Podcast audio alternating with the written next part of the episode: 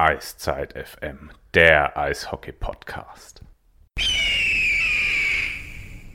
Hallo, schönen guten Abend. Hier sind wir wieder. Eiszeit FM, euer Podcast zu den Adlern Mannheim and All Things Hockey. Und nicht nur die DRL ist am Start, sondern auch wir sind am Start. Wir haben es ja angekündigt. Wir wollen euch regelmäßig montags oder dienstags jetzt zur neuen Saison planweise alle 14 Tage beehren. Hier sind wir. Der erste Dank geht aber mal da draußen an euch. Ähm, wir können sagen, die Vorschau auf die neue Saison, die über zweieinhalb Stunden ging, die Folge, war die erfolgreichste Folge in der Geschichte von Eiszeit FM. Jetzt spekulieren wir, ob es an der Dauer lag oder doch an dem, was Günter Klein zu erzählen mhm. hatte oder daran, was Phil nicht da war. Auf alle Fälle würden wir uns über eine Rückmeldung freuen, ob auch mal so eine lange Sendung auch während der Saison mal für euch ein Thema ist, wenn es ein spezielles Thema ist oder ob euch das unter der normalen Saison zu lang ist, lasst uns gerne einen Kommentar bei Facebook oder Twitter da. Ähm, wir sind natürlich auch heute wieder alle am Start. Wir, das heißt der Flo. Hi Flo. Einen wunderschönen guten Abend. Wir bei Eiszeit FM heißt auch immer der Phil. Schön wieder da zu sein. Abend. Ja, der Urlaub wurde dann rechtzeitig zum DEL-Start beendet, so muss es sein. Und Natürlich. wir dachten, ich bin übrigens Sven, falls ihr euch fragt, wer da euch gerade zugelabert hat am Anfang. Und weil wir dachten, das Konzept mit den Gästen, das war total von Erfolg gekrönt und wir müssen daran jetzt anknüpfen und können so nicht weitermachen. Und dachten wir, wir laden uns auch heute jemanden ein. Er schreibt seit keine Ahnung wie vielen Jahren eigentlich zum Thema Eishockey, zum Thema Adler. Ähm, ich glaube, die meisten kennen seinen Blog. Er ist Administrator der Gruppe Wir sind Eishockey-Fans? Heiko, korrigiere mich. Heiko das Sauer ist, ist auf alle Fälle da. Schönen guten Abend. Ja, schönen guten Abend zusammen. Ich freue mich sehr, hier zu sein. Wir freuen uns über deine sehr spontane Zusage, die da am Freitag auf der Pressetribüne sehr schnell vonstatten ging. Die Frage, was machst du Dienstagabend? Ja, ja, stimmt, mit, mit rasender Gewalt, wie wir das hier immer machen mit Gästen, die wir, die wir in die Sendung schleppen, dann vom Rechner ähm, festzerren und sie dann sozusagen vor ihrem Skype-Account sitzen lassen, bis die Sendung anfängt. Aber Heiko, vielleicht möchtest du selbst noch mal kurzen Ton sagen. Wo kann man dich lesen? Ähm, wie ist dein Bezug eigentlich? Wie kamst du zum Bloggen zum einen? Weil du bloggst sehr, du bist einer der wenigen Eishockey-Blogger, die ich so kenne, so als Einzelperson, die das regelmäßig machen. Und wie oh. dein Adlerbezug ist. Vielleicht einfach ein paar Worte dazu. Vielleicht fangen wir mal mit dem Bezug zu den Adlern an. Ich bin 1980 ähm, nach Mannheim gezogen, habe dort in der Motorenwerke in der Karl-Benz-Straße gelernt, weil mein Ziel zur Seefahren sehr aktuell war. Ich habe Maschinenschlosser gelernt und war dann drauf und dran, auf große Fahrt zu gehen, was dann aber nicht funktioniert hat. Dazugekommen bin ich, der Thomas Merkel war bei mir im Lehrjahr drin. Der Thomas ist leider, ich glaube, vor zwei Jahren verunglückt tödlich. Der hat damals bei den äh, MRC-Lern, bei den Junioren gespielt. Der hat mich dann einfach mal mitgenommen. Das war, wenn ich das richtig weiß, Oktober, November 1980. Erstes Spiel gegen Füssen, 4 zu 2, weiß ich noch. Ähm, das war eigentlich so der Beginn oder ja, der Beginn der Krankheit, kann ich da schon fast dazu sagen. Ähm, bin dann über viele Wege durch ganz Deutschland gereist, jobmäßig überall gewesen, aber natürlich immer ganz tief im Herzen blau-weiß-rot. Ja, jetzt bin ich in Düsseldorf, ähm, schreibe jetzt auch für die Sportstadt Düsseldorf Thema Eishockey und Handball. Ja, und aber es ist mein Team, ist der MRC oder die Adler und wird es natürlich auch immer bleiben. Und schreibe seit ein paar Jahren bloggen oder blogge seit ein paar Jahren, habe ähm, Heiko Sauer Hockey Blog jetzt dieses Jahr aufgegeben, habe einen neuen, äh, eine neue WordPress gemacht, bin dort unter All Sports, weil mich einfach auch noch mehr interessiert, aber Hockey ist eigentlich Nummer eins und bleibt Nummer eins. Also allsports.wordpress.com, habe ich das richtig äh, verstanden? allsportshs.wordpress. Okay. Werden wir, werden wir nochmal in der Sendung erwähnen, werden wir dann auch entsprechend verlinken natürlich. Ja. Ähm, das machen wir dann während der Sendung. Was wir auch sagen können, ihr könnt uns jetzt per E-Mail erreichen. Und zwar hat jeder von uns jetzt seine eigene E-Mail-Adresse. Flo und Phil. Ähm, also ich fange mal mit Flo an. Flo kriegt ihr unter flo at eiszeit.fm, Phil unter phil at eiszeit.fm. mich unter sven.eiszeit.fm, also für Liebesschwürer und Fanpost an die Einzelnen, dass es die anderen nicht mitkriegen können, das jetzt direkt senden. Und uns alle findet ihr unter mail at eiszeit.fm.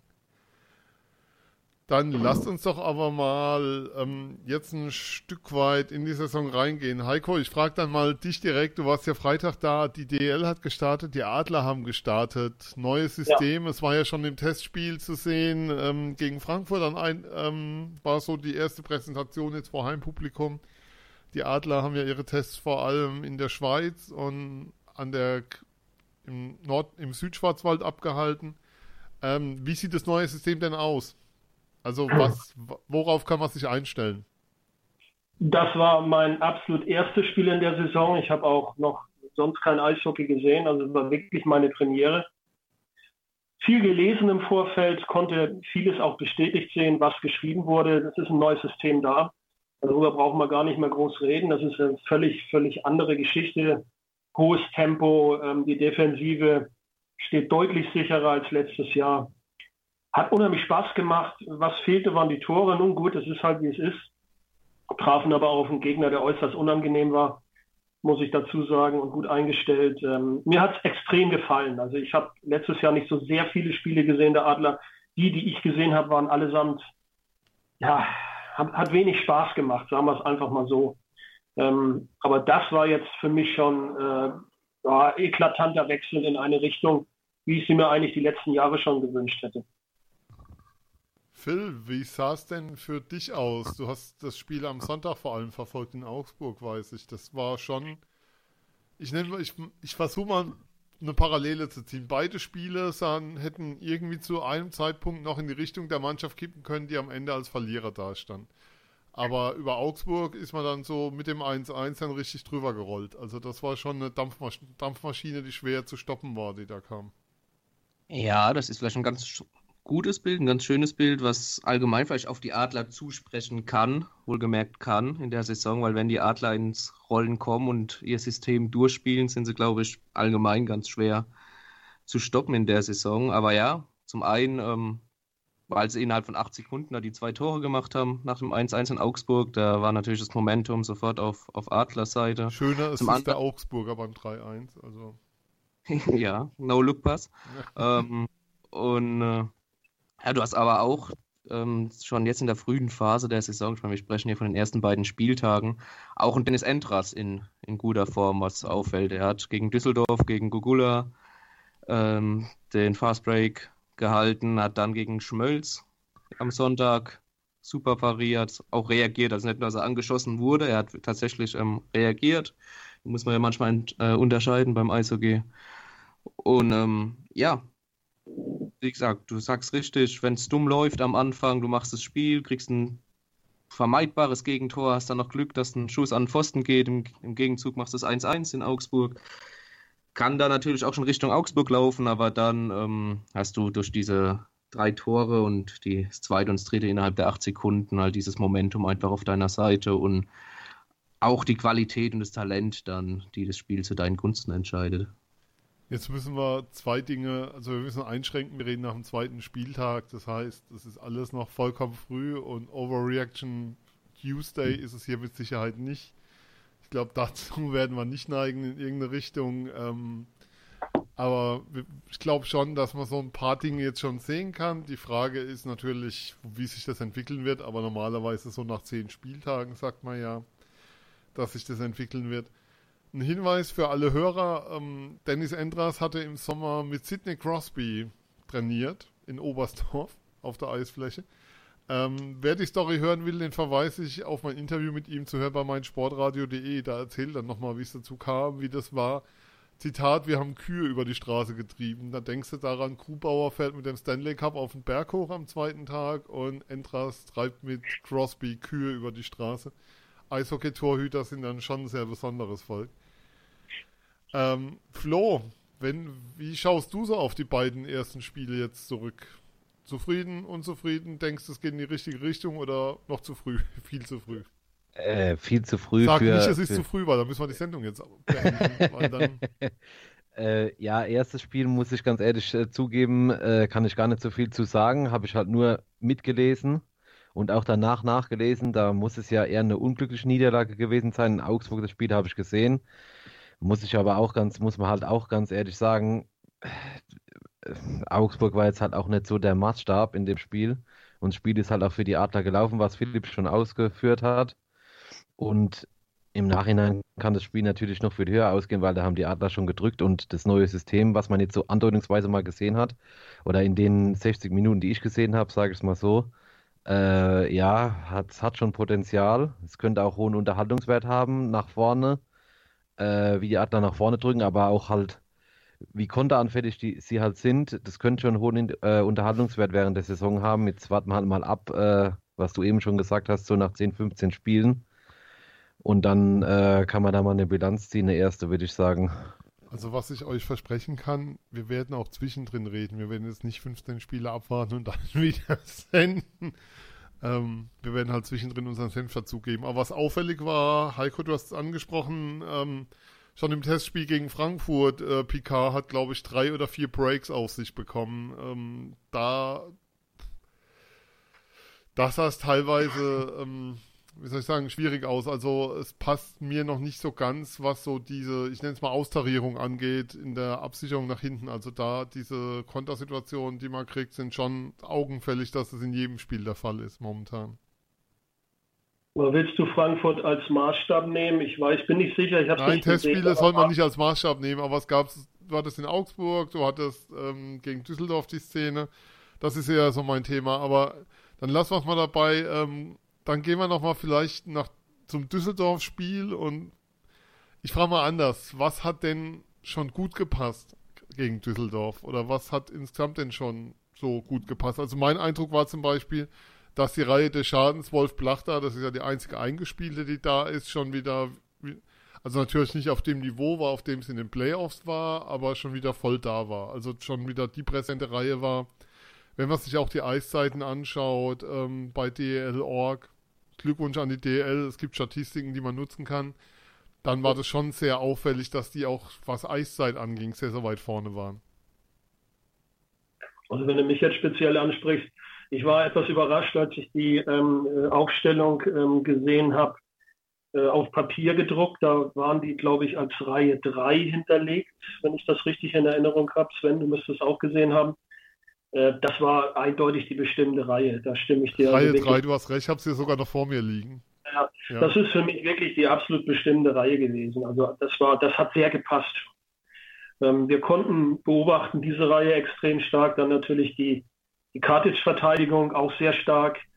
Ähm, da passt schon vieles zusammen. Aber du hast auch recht, es fehlt halt noch die Abstimmung, besonders in den anderen Reihen. Also das ist auch auffällig gewesen haben sich die einzelnen Spieler teilweise hervorgehoben, aber als Team, als Reihe zusammengearbeitet hat tatsächlich nur die, die Plachter-Reihe richtig. Konnte ich genauso sehen. Ähm, Phil, wer mir extrem aufgefallen ist, du wusstest sehr, sehr früh, dass er kommt, kann man ja jetzt sagen. Wir hatten es nicht sozusagen verkündet, aber Kartic war ist für mich so momentan Spielaufbau, Powerplay, der dominante Spieler schlechthin bei den Adlern. Da, da haben sie eine echte Granate verpflichtet. Ja, ja. So, entschuldige. Sorry, Heiko. Wer immer mag. ja. Okay. Ja, in der Tat, in der Tat. Auch äh, Schlittschuhläuferisch finde ich. Ähm, sowohl Gott, ist Wahnsinn. Ja, Schlittschuhläuferisch sowohl gegen Düsseldorf wie, wie auch Augsburg. Äh, der, der, stärkste Skater auf dem Eis, meiner Meinung nach. Ja die Hände passen, äh, der, wie du sagst, der Aufbau passt, auch äh, stabil, defensiv, auch wenn er jetzt mit Larkin zusammen auf dem Eis war beim, beim Augsburger Treffer. Da hätten sie ein bisschen besser aufräumen können vorm Kasten. Ähm, ja, eins, das Einzige, was noch gefehlt hat an dem Wochenende, war eigentlich sein Tor. Das, da hat er auch die Chance gehabt, weil er sich auch immer wieder mit einschaltet, offensiv. Und das auch läuferisch auch einfach kann. Ähm, ja, Kartic hervorzuheben, sicherlich völlig korrekt. Und wer mir besonders im ersten Spiel auch noch aufgefallen ist, ich habe das noch nachgeschaut, am, am Freitagabend, am Freitagabend, äh, war Markus Eisenschmied, der mit sehr viel Power, sehr viel Energie gegen Düsseldorf gespielt hat und auch äh, Übersicht bewiesen hat, wie er beim ersten Tor gezeigt hat, viele Einschussmöglichkeiten hatte, da ein bisschen was liegen gelassen hat. Augsburg dann nicht mehr ganz so auffällig war, aber für seine 23 Jahre frisch rübergekommen, auch wenn man seine Vita ver, äh, mal verfolgt, weiß man ja, ähm, U20-Kapitän gewesen, alles AHL drei Jahre drüben. Also ich glaube, an dem werden wir auch noch viel Spaß haben. Heiko, du darfst gerne ergänzen. Ich hatte noch, was mir auch immer netter, netter Blick gewesen, wenn der Larkin und der Kartic zusammen auf dem Eis standen. Äh, 1,78 zu 1,92, ähm, auch vom Gewicht her. Ja, da sind sie jetzt gar nicht mal so weit auseinander ähm, im Verhältnis 13 Kilo. Aber das war schon eine tolle Kombination und war sehr auffällig. Und Kartic war ja äh, in Berlin damals äh, verletzt gewesen an der Schulter. Der kam in Berlin nie richtig zur Geltung. Äh, wechselte dann, wenn ich das richtig in Erinnerung nach Zagreb. Und am Schluss dann hat er in Schweden gespielt, bei Skellefteå. Da wurde es dann wieder der richtige Kartic. Und das war ein Glücksgriff in meinen Augen, äh, den zu bekommen. Ich habe im Vorfeld gedacht, wie ich gesehen habe, der kommt. Habe ich mich ein bisschen schlau gelesen. Und äh, das war, das ist in meinen Augen neben Ben Smith wahrscheinlich die Top-Verpflichtung dieses Jahr. Mhm. Ähm, was die Verpflichtungen angeht, Flo, was man so im Umfeld hört, äh, Phil hat ihn schon genannt, ähm, wird bei vielen so als, ja, ich will nicht sagen, der, der Top-Transfer des Sommers oder so der überraschende Transfer, dass die Adler ihn bekommen haben, Markus Eisenschmied genannt. Ähm, mir hat ein befreundeter Kollege gesagt, als er hörte, Eisenschmied geht nach Mannheim, wie soll ich sagen, war ihm klar, die Adler meinen es richtig ernst. Also sowohl mit Umbruch, als auch, dass sie bereit sind, finanziell einiges in die Hand zu nehmen, als dass sie ja den Erfolg gehen wollen, weil es ja schon Wettbewerb gab in der Liga. Ich glaube, in einer Domstadt am Rhein war man sich wohl ziemlich sicher, dass der, dass der kommen würde. Ja, das habe ich auch schon aus mehreren Quellen gehört aus, aus Köln, dass die sich wohl, ja, so wie du es gesagt hast, ziemlich sicher wären, dass, äh, sich schon ziemlich sicher waren, dass sie den Spieler bekommen. Ähm, aber ja, Philipp hat es ja schon angedeutet, ich kann jetzt nur vom Spiel in Augsburg reden. Da ist er halt auch schon aufgefallen, so als könnte schon so in gewisser Weise auch für sein junges Alter, auch für die Perspektive, die er halt hat noch oder die er für sich selber in Anspruch nimmt, halt schon vielleicht schon ein Leader werden in der Mannschaft, weil ich glaube, die Karriere oder ich bin mir sicher, die Karriere ist mit in dem Alter in der DL sicherlich nicht vorbei und der ähm, ist ja auch ein Spieler, der sicherlich nochmal auf Nordamerika speku äh, spekuliert.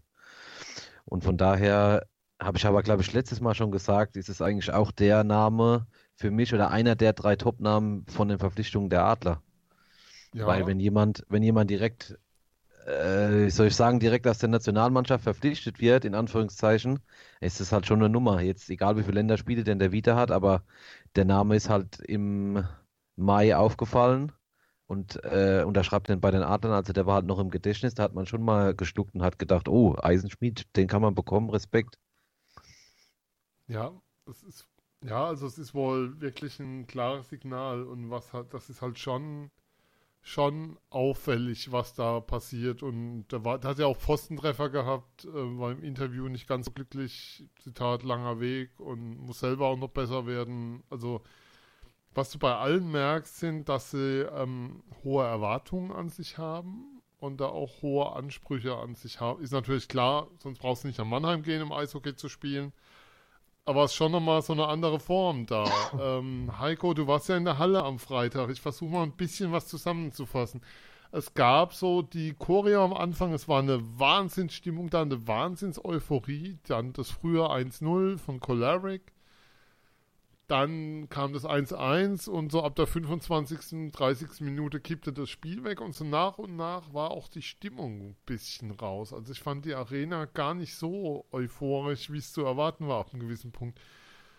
Ähm, wir, haben, wir, wir, wir haben davon gesprochen, ich habe davon gesprochen, dass die Mannschaft hohe Erwartungen hat, vielleicht zu hohe sogar und sich ein bisschen zu viel Druck macht. Ähm, kann man beim Publikum, war so mein Eindruck, die Erwartungen vielleicht auch zu hoch schon? Naja, du hast es ja eigentlich auch schon perfekt fast zusammengefasst. Ähm, anders hätte ich das auch nicht sagen. Kein Problem. Äh, die Choreo war großartig. Ich habe sofort ähm, bei uns auf die ähm, Eishockey, wir sind Eishockey-Fans, Seite im Facebook das Ding hochgeladen. Das wurde von allen Seiten also wirklich mit großer Achtung kommentiert, geliked. Ähm, das war super gut, aber das ist man fast schon gewohnt von den Fans. Die machen das einfach ausgezeichnet. Absolut. Das muss man ganz ehrlich sagen. Ich bin da nun auch viel rumgekommen und ich habe es wirklich seltenst aufregender und besser gesehen als in Mannheim, vielleicht in Berlin ab und zu nochmal. Tolle Sache, aber auch da gebe ich dir mehr als recht. Ähm, je stärker Düsseldorfer wurde, je stärker Düsseldorf wurde, je schwächer Mannheim würde ich gar nicht mal so sagen, aber es ist ein bisschen eingeschlafen im zweiten Drittel das Spiel. Ähm, hat mir jemand gesagt nebendran, das wäre so, dass das müde zweite Drittel, ich habe wie gesagt kein Spiel gesehen vorher, konnte dann aber verstehen, was er meint. Ja, und mit, mit zunehmender Spieldauer, äh, Düsseldorf wurde kompakter, kampfstark, war super, wie die eingestellt waren. Ich muss ehrlich sagen, große, großes Kino auch zum Teil, ähm, haben sich dagegen gestemmt, hatten viel Glück. Natürlich hatten sie Glück. Und dann ist das Publikum natürlich auch ein bisschen ruhiger geworden. Sie hatten sich wahrscheinlich so ein bisschen an die letzte Saison noch zurückerinnert und schon wieder die großen Befürchtungen ausgesprochen. Aber ich bin fast davon überzeugt, dass das Spiel in der letzten Saison möglicherweise in der regulären Spielzeit auch verloren gegangen wäre. Behaupte ich jetzt einfach mal so, ohne dass ich es natürlich beweisen kann. Und das war dieses eben anders. Ähm, die haben wenigstens einen Punkt geholt. Amen. Der ist auf, dem, auf der Habenseite. Gibt es andere Teams, die hochgewettet wurden, die noch keinen Punkt auf, auf, der, auf dem Konto haben. Bitte schön, den nehmen wir mit. Der Olymp, der das Tor gemacht hat am Schluss, ist ja nun auch kein Unbekannter. Der hat, der hat das erste Mal eigentlich. Ganz kurz rein. Ja, erstaunlicherweise. Ja, ja, im Vorfeld, ich habe natürlich dadurch, dass ich in Düsseldorf wohne und auch für die Sportstadt Düsseldorf mitschreibe, ja, natürlich ein bisschen mehr Kontakt und die waren alle, der, der Olymp und der Ritterwall, äh, beide waren sie war so in den Vorbereitungsspielen etwas untergegangen oder noch nicht auf dem höchsten Level. Aber Sven, absolut top gespielt, der Olymp. Der war, war wirklich großartig an dem, an dem Tag. Und da passiert es eben, dass man eine Verlängerung an auf den Sack kriegt. Das ist eben so. Nein, aber also, das Publikum wurde dann schon etwas ruhiger natürlich. Ist halt so. Ähm, was ich ganz gut fand, Phil, in der Analyse war so der Punkt, den Harry Grice nach der Pressekonferenz, dann so als er noch mit Mannheimer Journalisten zusammenstand, angesprochen hat. Sie hatten große Probleme, wenn Mannheim nach vorne, wenn Mannheim nach vorne schauen konnte. Also Mannheim hat, du siehst im System von Groß, es geht immer auch darum, schon im gegnerischen Drittel möglichst früh die Scheibe zu erobern, da unglaublichen Druck aufzubauen. Sie haben sie dann nach und nach dahin bekommen, dass sie sich umdrehen mussten, also in die Transition gehen mussten nach hinten.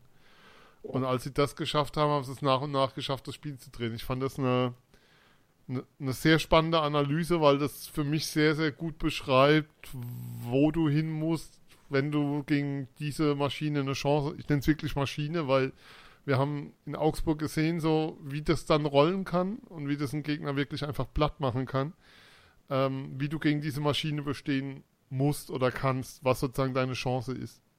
Also sind wir aber auch mal ehrlich zu uns, wenn man sich das erste Drittel anschaut. Ja. Ein Tor ist mindestens drei zu wenig äh, von den Adlern. Und ja. äh, es ist aber auch, das ist eben Hockey und es ist eben auch das erste Spiel gewesen. Also das, so ist es dann halt. Nein, genau. Wir haben halt nur diese zwei Spiele momentan als Grundlage, um drüber zu reden. Das ist so das Thema. Aber ich fand das, was, was Kreis gesagt hat, sehr, sehr einleuchtend. Aber ja. lasst uns einen jungen Mann dann besonders herausstellen, ehren, feiern, holt die Geschichtsbücher raus. Phil Moritz Seider, erstes DL-Tor im zweiten Saisonspiel. Den werden wir nicht so lange in Mannheim sehen. Also schon zwei Jahre, hoffentlich. Ja, hoffentlich zwei Jahre, ja. Ähm, ja, das schon am zweiten Spieltag ist, über, ja, überraschend, wobei man Moritz leider nicht an, an Toren messen darf, aber natürlich brillant, dass er, dass er jetzt einen gemacht hat in Augsburg, auch wunderschön vorgelegt von Garrett Westerling. Ganz, ganz kurz zwei Sachen dazu. Es geht zum einen eher um den Moment des Tores und zum anderen dazu, und das ist für mich ein ganz wichtiger Punkt, er ist fester Teil der Rotation der Verteidigung. Also er, genau. er hat seine Eiszeiten, waren glaube ich 12 und 13 Minuten in den beiden Spielen. Und er ist damit nicht irgendwie mit vier, fünf Minuten pro Spiel nur dabei und hat seine vier, fünf Shifts, sondern er ist richtig Teil der Rotation der sieben Verteidiger. Genau, darauf wollte ich auch noch kommen. Ähm, ja, gar kein Ding. Eigentlich Vorbild. Charakter. Natürlich hat nicht jeder das Talent eines, eines Moritz Seider, aber wie du gesagt hast, er ist fest neben Lettivori in der zweiten Verteidigerreihe bei den Adlern eingeplant, hat gegen Düsseldorf, soweit ich es gesehen habe, noch keinen Über- und Unterzahl gespielt.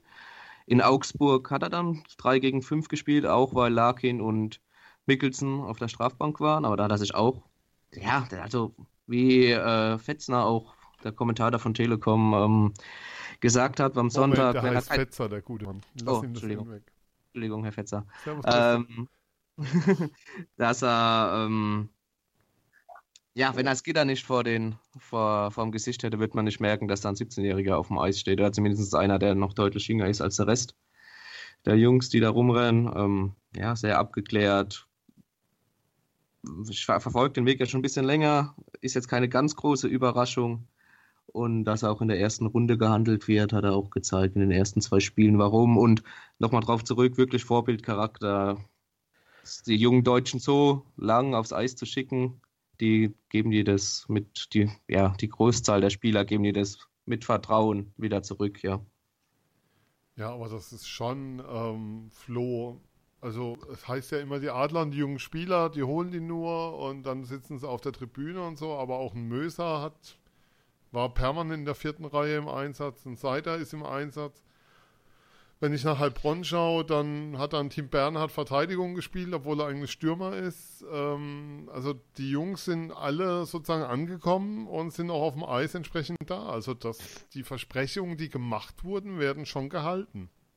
Ja, Philipp hat zwei Sachen ja äh, sehr gut angesprochen. Bei dem 3 gegen 5 habe ich mich auch gewundert, dachte ich vorm Fernseher, oh, Seider spielt ja jetzt 3 gegen 5 Unterzahl, also dass er überhaupt, dass er überhaupt Unterzahl spielt oder überhaupt Special Teams, äh, ist ja schon mal Überraschung, dann gleich bei 3 gegen 5 und äh, ja, und das, was ihr auch schon gesagt habt, dass man halt überhaupt nicht gemerkt hat, dass der jetzt ein 17-Jähriger auf dem Eis rumfährt.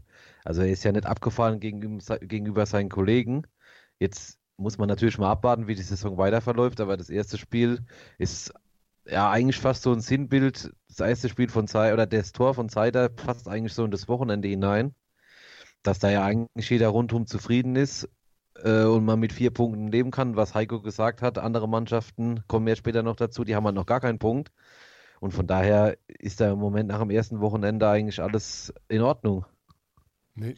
Was man da vielleicht auch nochmal einhaken kann, ähm, weil du jetzt auch sagst, Zeit auf dem Eis, sei da 12 und 13 Minuten und ein ähm, Möser, der ja auch in der Jugend mal Stürmer gespielt hat, jetzt im College eigentlich, ich glaube, ausschließlich Verteidigung, wird im vierten Sturm eingesetzt als, als Stürmer und hat trotzdem knapp sechs Minuten, sind fünf und sechs Minuten Eiszeit im Schnitt bei den beiden Spielen. Wenn man dann nach Ingolstadt guckt, nach dem ersten Spiel zumindest. Ähm, David Elsner im erweiterten Kreis der Nationalmannschaft gewesen, jetzt vor der vergangenen WM. Natürlich auch bisschen Umbruch und Absagen bedingt, aber der hatte knapp zwei Minuten. Also nicht mal ganz zwei Minuten, genauso wie seine Reihenkollegen Tim Wohlgemuth und äh, Simon Schütz, der auch eigentlich gelernter Verteidiger ist. Und die hatten Krefeld daheim, muss man dazu sagen. Nee, nee, nee, nee, nee, Achso, nee, nee, am ersten Spieltag auswärts war das in, okay. ja, ich glaube Iserlohn, aber Straubing. trotzdem, ja.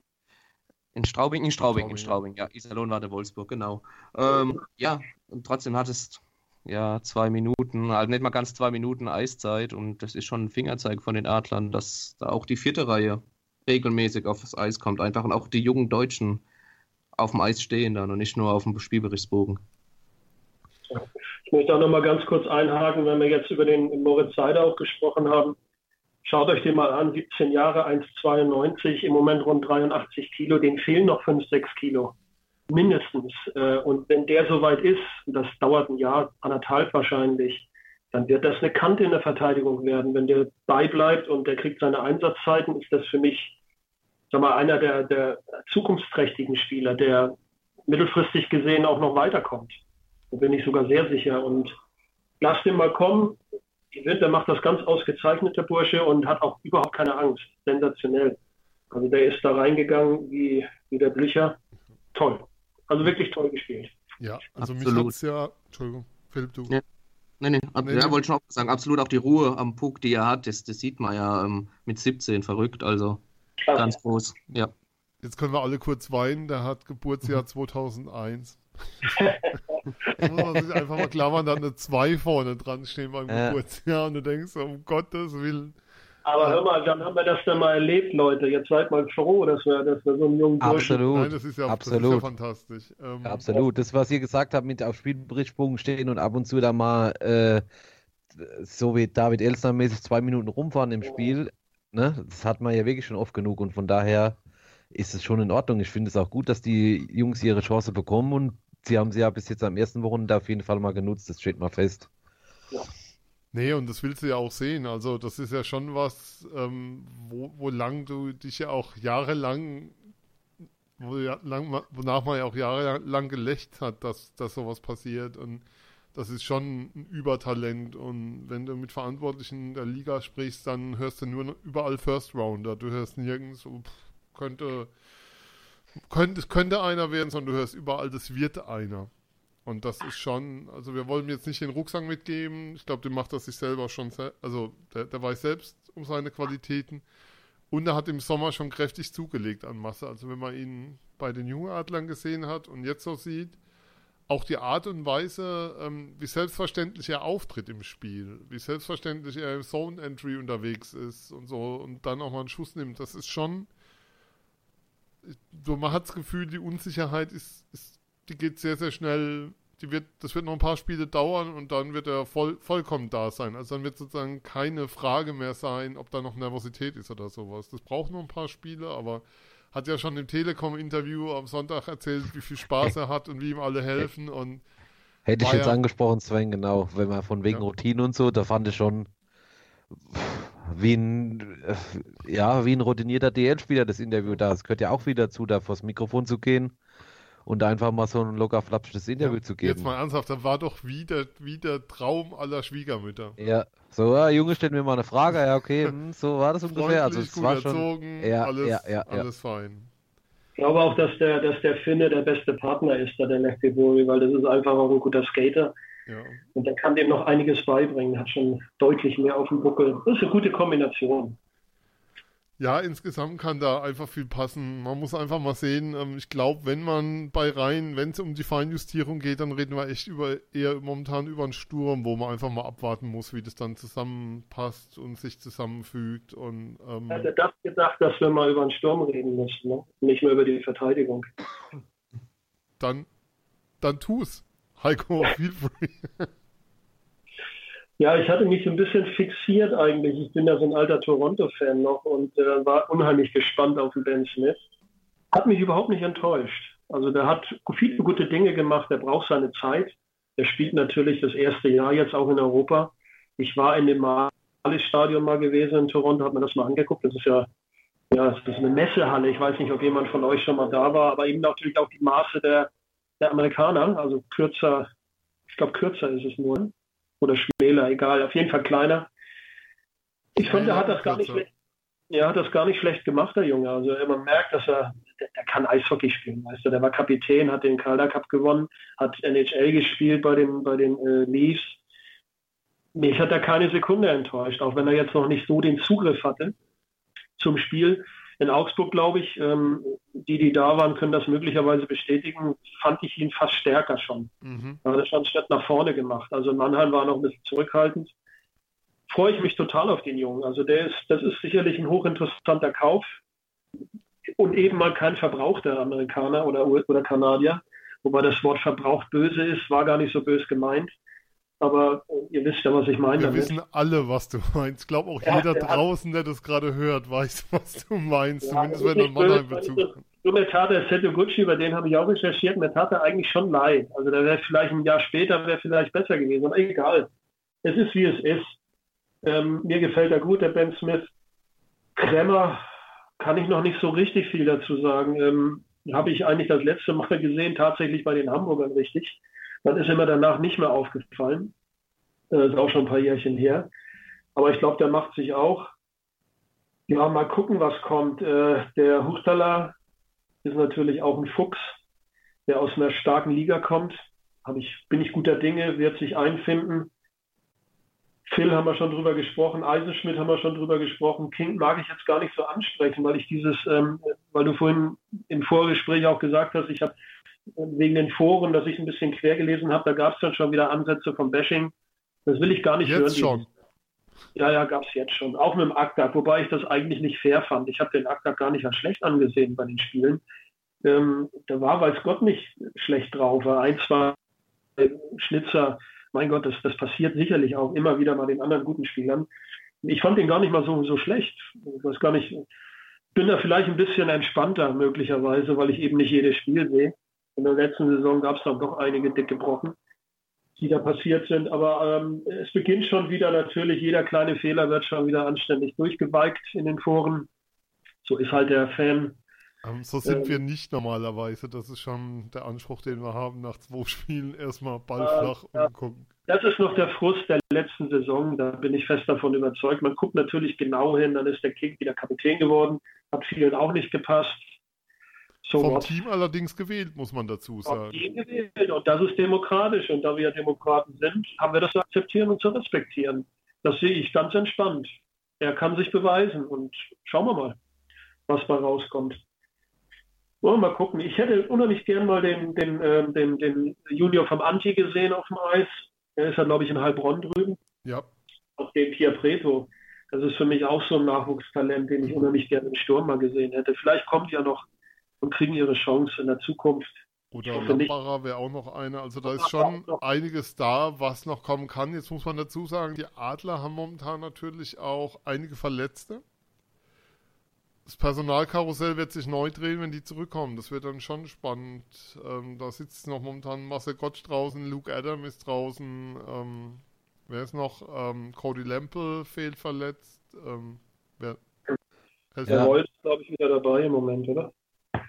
Ja. Ja, ja ich habe guter Satz von Fetzi am Sonntag bei dem Spiel. Was passiert denn erst, wenn äh, Gottsch und äh, Adam wieder fit sind? Wo sollen die denn spielen? Ich bin auch gespannt. ja, naja, hat Lad am Sonntag ja auch nicht gespielt. Ne? Ja, ihr wisst doch so eine Saison, wir haben das doch immer wieder ja. erlebt, dann, dann, dann, verletzt sich der Nächste. Wir, es gibt keine Saison, wo, wo eine komplette, ein komplettes Team mit 22 oder 23 Leuten unverletzt übersteht. Das ist einfach utopisch und blödsinnig.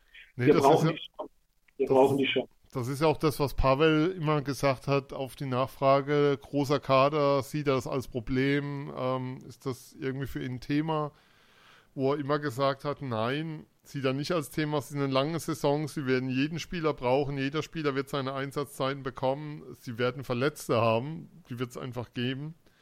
Ähm, die Adler wissen es ja auch von der letzten Saison, wie schnell das dann auf einmal sein kann, dass du eben damals noch einen Zeider dazu holst oder einen Valenti dazu holst zu Phasen, weil du einfach keine Spieler mehr hattest zu dem Zeitpunkt. Ähm, deshalb muss man mal gucken, aber ich, ich finde es einfach spannend dann zu sehen, wie sich der Kader dann entwickelt und wie das dann aussehen wird in der Ausrichtung und wie sich so rein nach und nach dann finden werden. Das, das ist das Spannende dran für mich, wo, wo ich dann eher so ein Auge drauf habe. Mir geht es gar nicht so um diesen Gossip drumherum, muss ich sagen sondern eher um die Entwicklung des Teams und wie sich das dann geben wird. Ähm, weil die Hoffnung ist natürlich immer, dass du möglichst wenig Verletzte hast, das ist ganz klar.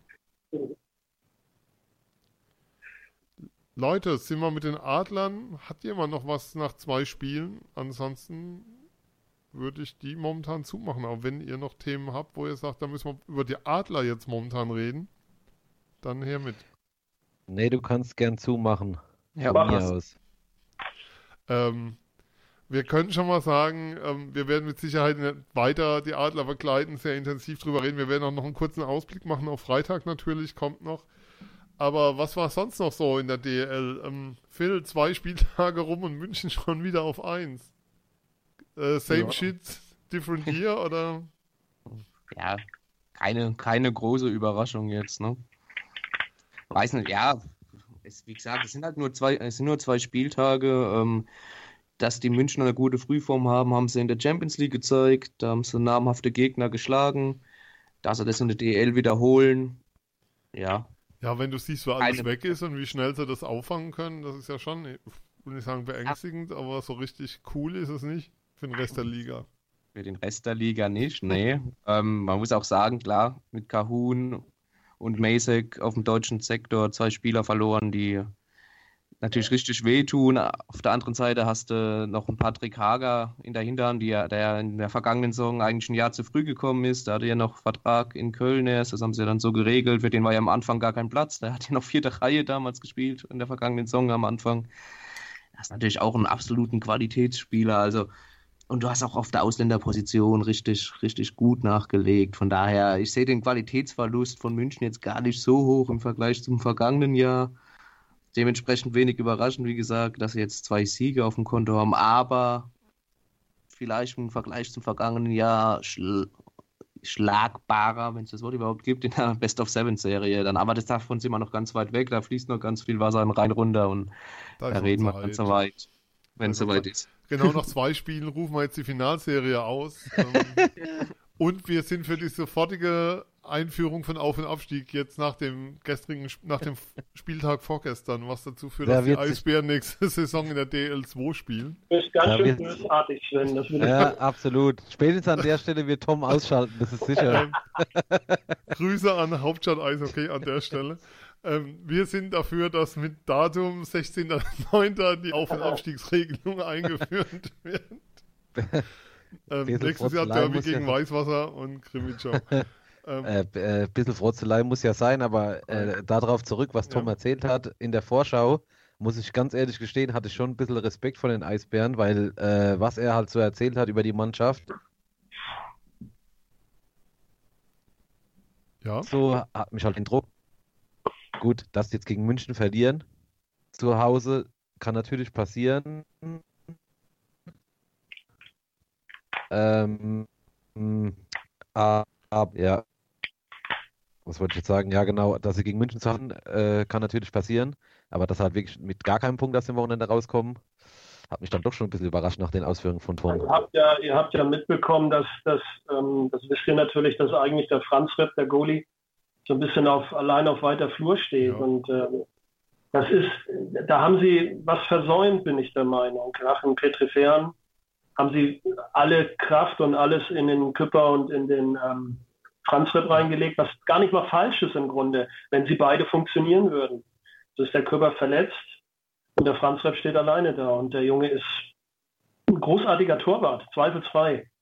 Aber der wird dann bei den, bei den äh, schwierigen Situationen hat er die Erfahrung einfach noch nicht. Und das ist leider, ein, zwei Dinge hat er sich gefangen. Ich habe ein bisschen quer gelesen auch überall und äh, die, die äh, muss man nicht durchlassen. Und so verlierst du halt auch mal schnell ein Spiel.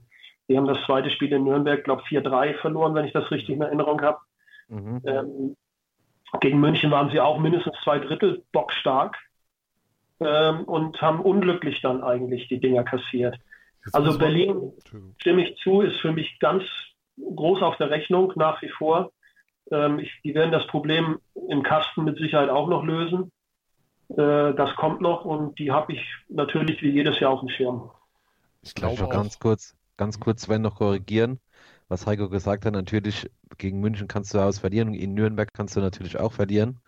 Deswegen, das Spiel hatte ich nämlich eben gesucht, als ich kurz raus war. Das sind natürlich auch nicht äh, Gegner, die man sich unbedingt vielleicht wünscht für einen DL-Auftakt. Das sind jetzt nicht die zwei unbedingt die blindesten Truppen in der Liga, die da rumlaufen. Also von daher, Also da meinst du der. Spielplan schon ganz gut mit den Berlinern, musst du sagen. Also das sind natürlich schon brutale Truppmannschaften, die du da direkt hast.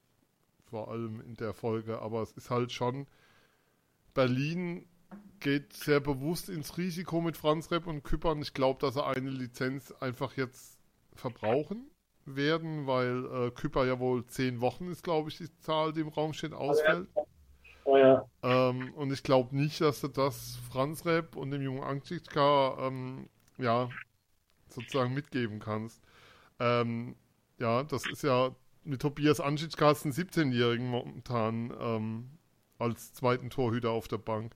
Das Thema, was du halt hast, ähm, ist, wenn du eine Ausländerlizenz verbrauchst in Berlin momentan, ähm, du hast mit Hörtler, mit Busch, mit Küpper und Oppenheimer vier verletzte deutsche Spieler und musst einen Ausländer dann auf die Tribüne noch setzen, wenn, der, wenn du den auf den Spielbericht draufnimmst. Das heißt, für die ist es momentan echt eine schwierige Situation, in der sie gerade zumindest sind, was das angeht, was die Qualität des sonstigen Kaders angeht.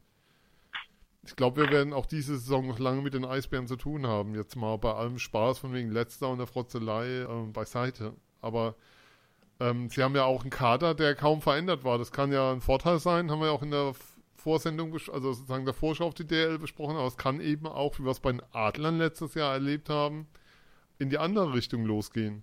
Also es ist nicht immer so, dass ein eingespieltes Team automatisch ein gutes Team ist. Ja.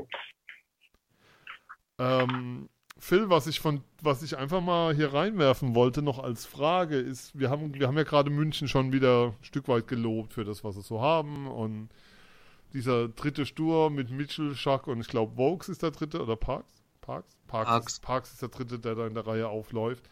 Ist als dritter Sturm nicht ganz so schlecht. Jetzt haben die Münchner sich vor allem mit Station ausgenommen, mit Spielern verstärkt, die aus der DL kommen. Ähm, wenn ich die Adler neben dran sehe, dann ist da relativ wenig aus der DL verpflichtet worden, sondern ähm, man hat sich in Europa umgeschaut und auch ein Stück weit über, über den Atlantik. Ähm, Gibt es da für dich so, ein, will ich sagen Königsweg, aber sagst du, es ist eigentlich klüger, Spieler aus der DL zu verpflichten, weil die Liga schon kennen, die Anforderungen kennen, die einfach wissen, was auf sie zukommt? Oder ist es die andere Ebene, die sagt, frisches Blut kann vorteilhaft sein, die kommen von außen rein, die bringen dir einen frischen Einfluss rein, die sind eben noch nicht so, ich nenne es mal, ja, gewohnt auf die Liga und haben deshalb einen anderen Blick vielleicht auch drauf, einen anderen Ansatz. Ja, so ein bisschen die Gretchenfrage, ne? Das ist, das ist, glaube ich, eine Philosophie-Sache auch oftmals. Wichtig ist in meinen Augen ähm, eher auch ein bisschen die Eisfläche, ähm, dass Spieler kommen, die die Eisfläche auch schon kennen die sich da leichter tun. Wir haben jetzt Ben Smith angesprochen, ähm, der das letzte Mal vor zwei, drei Jahren bei der WM auf, einer, auf der großen Eisfläche gespielt hat und jetzt noch sicherlich ein bisschen braucht, auch von dem ich, wie auch Heike gesagt hat, sehr überzeugt bin, was seine Qualität angeht. Der hat einen Dreijahresvertrag, der schafft es in ja, der Zeit. Der, der hat ein bisschen Zeit. Ähm, ja, aber ein Kartic, ein Mikkelsen, die haben alle in, in, in, Schweden gespielt, die haben, die kennen die kleine, äh, kleine, sag schon, die größere Eisfläche.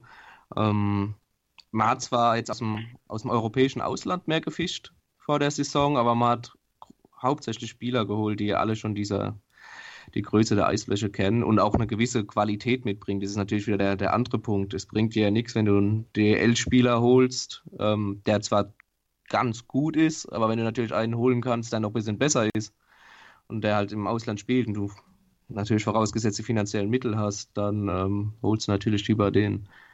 Also wie gesagt, wenn man vielleicht was, wie gesagt, ist eine äh, Philosophiefrage und wenn man was suchen möchte, dann ist es vielleicht auch ein bisschen Background, Eisfläche und so. Heiko, ja. wie siehst du das? Wie war die Frage?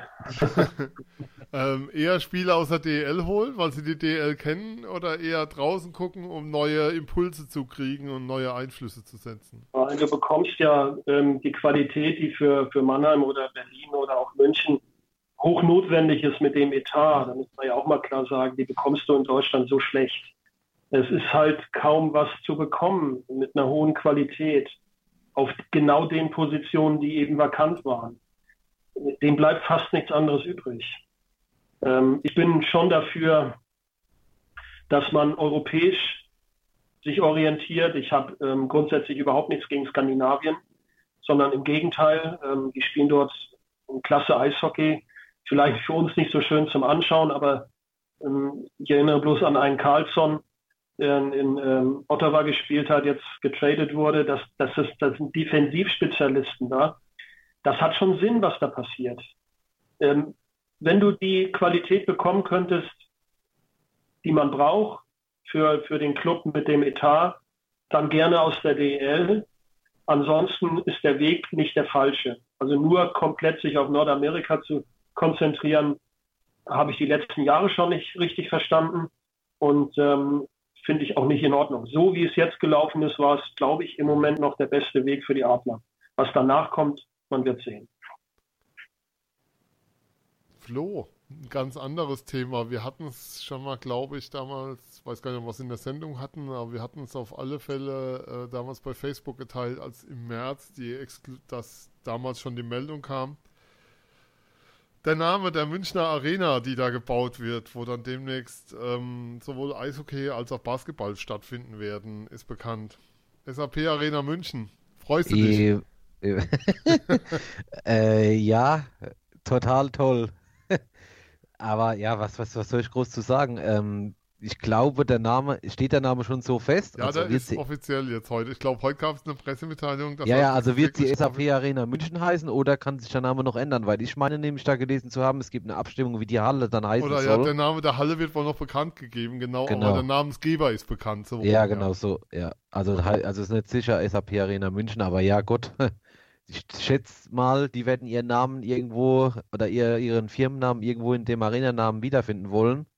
Und dann ist es ja eigentlich völlig egal, wie die, wie die Arena dann genau heißt. Das ist halt ja, schon irgendwie komisch. Das ist ja auch geil, dass es einen Geldgeber für eine Halle gibt, der ein Team in der Halle stellt, die Halle aber nicht nach dem Geldgeber heißen darf, weil die Fans eines Mieters der Halle gegen den Geldgeber des anderen Teams und den Erbauer der Halle rebellieren. Fassen wir es mal so kurz zusammen. Ja. Und deshalb mussten dann über Kontakte, man weiß nicht, ob die dann nicht auch sozusagen über Mannheimer Ecken gingen, ein Name gefunden werden. Auf alle Fälle, wir freuen uns. Eine neue Halle für München, die vor allem für den Breitensport da ist, habe ich heute der Pressemitteilung entnommen. Das ist sehr schön. Man hätte natürlich auch sagen können, es geht darum Spitzensport und den vernünftig präsentieren, Geld verdienen. Nein, Breitensport. Wir, wir haben es nicht kleiner. Ähm, Sonstiges noch zur DEL, was ihr loswerden wollt, was ihr bereden wollt, weil ansonsten hätten wir nur noch zwei Themen heute. Wir wären heute mal schnell durch der Abwechslung. Keine zweieinhalb Stunden. Äh, nein. Nein, okay. Dann würde ich darauf verweisen, es gibt gerade ähm, eine Crowdfunding-Aktion. Crowdfunding-Aktion heißt, ihr zahlt voraus Geld und unterstützt jemanden dabei, dass etwas zustande kommt. In dem Fall geht es um ein Eishockey-Magazin mit dem Namen Dump and Chase. Wir finden, das ist einfach allein schon deshalb unterstützenswert, weil es außerhalb der Eishockey-News überhaupt kein Printerzeugnis mehr gibt. Die Kollegen sind dran, ähm, ein Reportagemagazin zu erstellen. Ihr könnt ihnen auf Twitter folgen und erfahrt dort auch alles zum Projekt unter dnchockey. Also dnchockey. Oder ihr könnt auch direkt auf die Start Next Seite gehen, wo das Crowdfunding-Projekt gerade läuft aktuell. startnext.com schrägstrich, also slash dump minus and minus chase. Ich wiederhole nochmal startnext.com slash dump minus n minus chase. Fände es eine tolle Sache, wenn ähm, es auch mal wieder ein Printmagazin geben würde. Ähm, Finde auch die Kollegen haben Unterstützung verdient, weil da gehört eine Menge Mut dazu in der heutigen Zeit, sich ein Reportagemagazin zu machen über eine Sportart, die nicht mit Fußball zu tun hat. Und da kann man, glaube ich, gucke gerade mal, aber ich glaube, ab 5 Euro kann man unterstützen und ab 7 Euro kann man das Magazin dann schon kaufen. Und das ist, das ist eine coole Sache. Einfach Punkt. Also die haben jede Unterstützung erstmal verdient. Und wer da unterstützen will, sollte es bitte und gerne tun. Wir werben hier nochmal gerne dafür. Jemand, der da unterstützen will von euch noch? Ja, ich hatte mit dem Stefan Kipple ja auch im Vorfeld, ähm, ich hatte ja, er hat mich um Unterstützung gebeten, das habe ich auch sehr gern gemacht, eigentlich aus den Gründen, die du aufgeführt hast, weil wir einfach schlecht besetzt sind in Deutschland mit vernünftigen Eishockey-Magazinen, printmäßig. Und die Idee dahinter fand ich gut. Ich fand es auch gut, dass er sagt, sechs Magazine pro Jahr. Ähm, fand ich völlig in Ordnung, sowas ist machbar. Äh, ich bin also voll, ich stehe dahinter, finde das toll, werde mich mit Sicherheit auch da beteiligen dran. Äh, freue mich auch, dass sowas wirklich auf die Beine gestellt wird und drücke ganz fest die Daumen, dass genug dabei sind, die die, die Anschubfinanzierung ähm, mitmachen. Tolle Sache. Ich freue mich sehr drauf und bin gespannt. Ähm, es heißt wohl, im Dezember soll das erste Magazin rauskommen. Ja, ich bin sehr gespannt darauf. Mal schauen. Also es klang ja schon durchdacht. Ja, nee, insgesamt ähm, sieht, das, sieht das erstmal gut aus. Gab wohl schon eine Nullnummer, die hätte ich gern gesehen. Ähm, leider, leider nicht für die Öffentlichkeit, nein. Ähm, also wer das unterstützen mag, nochmal twitter.com slash dnchockey oder, also für Dump and Chase, dnchockey oder einfach bei Start Next und dann Dump and Chase googeln und dann findet man das. Ähm, wie gesagt, unterstützt das, ähm, kauft schon Vorkaufsrecht. Ihr könnt ab 7 Euro schon das erste Heft sozusagen buchen als Early Bird. Das ist eine tolle Sache und hat einfach Unterstützung verdient. Hoffen wir, dass es klappt von unserer Seite aus. Applaus und Unterstützung dafür. Dann lasst uns noch auf das kommende Wochenende der Adler schauen. Freitag kommt Nürnberg und Sonntag geht es nach Straubing. Das ist, wie soll ich sagen, es gibt keine einfachen Spiele in der DL, aber Nürnberg momentan, die haben am Sonntag gegen Berlin gewonnen kam am Freitag durch eigene Worte Arroganz in Schwenningen verloren. Phil, das ist schon, da kommen schon Brocken wieder. Klar, äh, Nürnberg für mich sowieso eins, ein Team, das relativ weit vorne zu sehen ist. Äh, ja, Nürnberg macht automatisch immer gleich an groß und schwer, unangenehm, läuferisch stark, effektiv, zum Teil auch vom gegnerischen Tor. Ähm, wird ein sehr interessantes Spiel, über, über das ich mich definitiv freue und ja, am Freitag dann auch vor Ort bin. Flo, bist du Freitag auch da? Äh, so wie es aussieht momentan, nein. Uh, darfst du nicht mehr in die Arena. Nein, ich habe Hausverbot. Nein, alles gut. Das Los der, der freien Journalisten, die arbeiten müssen. Alles, ja. alles, alles, gut. Ähm, Heiko, was ist denn so deine Erwartung momentan? Wobei Erwartung ist ein blödes Wort, aber wo, wenn ich dich jetzt fragen würde, ab wie vielen Punkten wäre es okay, das Wochenende, was würdest du denn da sagen? Also ich wäre tatsächlich wieder mit vier Punkten zufrieden. Wobei ich unten Straubing, ähm, wenn ich mir den, den Kader anschaue, was da dazu gekauft wurde, mit welchem Risiko zugekauft wurde und auch Qualität. Ich mag jetzt nicht sagen, gegen die holen wir drei und gegen Nürnberg ein andersherum. Das ist für mich fast nicht darstellbar. Beides äußerst unangenehme äh, Gegner. Und wenn du mich direkt fragst, vier Punkte auf der Habenseite wären für mich absolut in Ordnung. Ich glaube, das ist ein wunderbares Schlusswort für die heutige Sendung. Das nehmen wir gerne so mit. Ähm, ihr hörtet, ihr hört, habt gehört die aktuelle Folge von Eiszeit FM. Ich erzähle euch nochmal, wo ihr uns überall findet. Ihr findet uns im Podcatcher eurer Wahl oder bei iTunes über Eiszeit FM. Ihr findet uns bei soundcloud.com slash eiszeitfm. Ihr findet uns bei Twitter unter eiszeit-fm und natürlich auch bei Facebook ähm, slash eiszeitfm. Da nochmal der Hinweis, Leute, wir haben mehr Abonnenten als Likes. Uns helfen Likes bei der Sichtbarkeit. Bitte, wenn er, wenn er nur, wenn er abonniert habt und nicht geliked habt, ändert das vielleicht. Das wäre echt cool. Und ähm, ihr könnt uns E-Mail schreiben unter unserem Vornamen, also flofielsven at eiszeit.fm und ihr könnt uns schreiben an mail at eiszeit.fm freuen uns auf alle Fälle von euch zu hören. Besonderer Dank nochmal an den Phil. Danke auch, Sven. Ein Dank an den Flo. Danke auch. Wie keine, das ist überraschend. Und ein besonderer Dank an Heiko. Heiko, vielleicht magst du auch nochmal sagen, wo man deinen Blog findet, wo man dich lesen kann.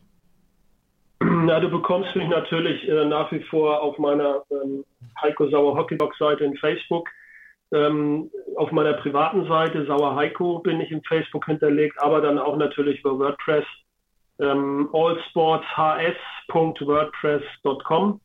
Da könnt ihr mich lesen. Und egal, ob jetzt jemand hören mag oder nicht, auf der Seite von Sportstadt Düsseldorf treibe ich mich auch noch rum, habe dort die Blogabteilung übernommen, schreibe da natürlich überwiegend für den, für den heimischen Sport, ähm, aber in Blockform somit überhaupt nicht objektiv, sondern so wie mir der Schnabel gewachsen ist, sagt man so schön. Da findet ihr mich auch. So soll es ja auch sein, dafür sind wir ja auch da. Heiko, vielen Dank nochmal für deine Zeit, für die Zusage, dass du da warst heute Abend. Vielleicht ja mal wieder, wird uns sehr freuen auf jeden Fall. Hat mir viel Freude gemacht, Sven. Dankeschön für die Einladung. Prima. Ja, und wir hören uns wieder bei Eiszeit FM hier demnächst im Podcatcher eurer Wahl. Bis bald. Tschüss.